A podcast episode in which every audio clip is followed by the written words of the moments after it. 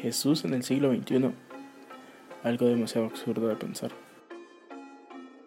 Pero si te preguntara, ¿cómo crees que Jesús viajaría a otros países?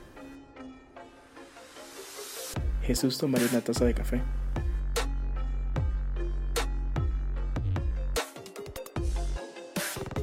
¿Qué tenis usaría Jesús? Jesús triste en el siglo XXI. Jesús en redes sociales. Jesús tatuado.